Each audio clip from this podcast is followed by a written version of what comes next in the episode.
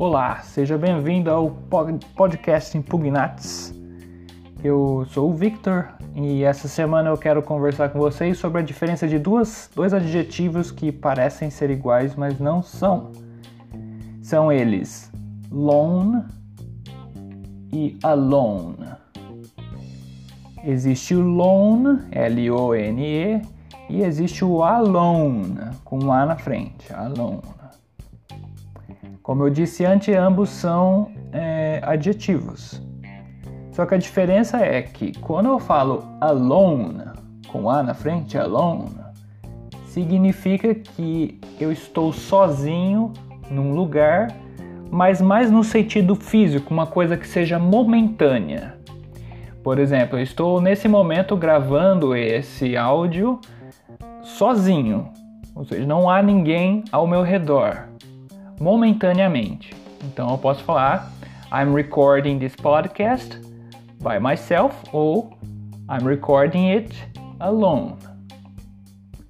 Agora, se eu tirar o I e só falasse lone, é, eu quero dizer que eu sou uma pessoa solitária.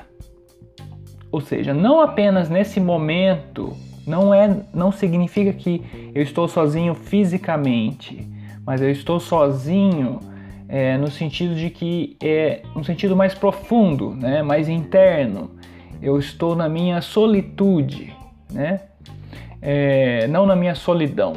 Então, minha solitude significa que eu estou só comigo mesmo, estou é, em paz comigo mesmo.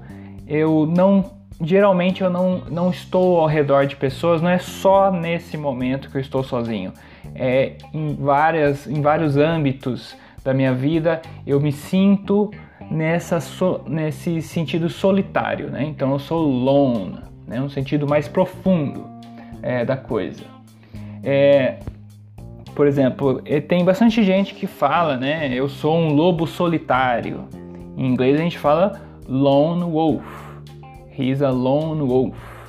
Então, é, dá esse sentido, né? Significa que ele é um lobo solitário, ou seja, não é que ele sempre está sozinho, mas ele prefere, ele tem a tendência de ficar consigo mesmo, né?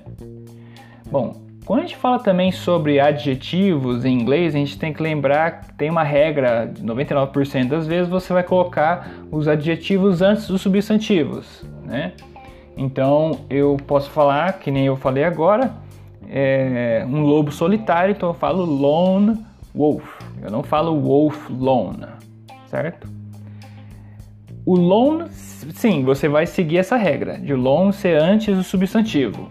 Agora, se eu for falar alone, alone não é, não serve mais para essa regra. Eu não posso falar que he's a lone wolf né? Esse alone com A antes do wolf, isso não serve. Então, alone é um adjetivo, só que você vai ter que colocar ele no final, depois do verbo, né? Então, eu posso falar, tem aquele, aquele jogo famoso, ou não famoso, depende se você conhece ou não, mas chama Thomas is alone, né? É, Thomas was alone, na verdade. Então, Thomas was alone significa que ele estava sozinho, então ele estava sozinho naquele momento.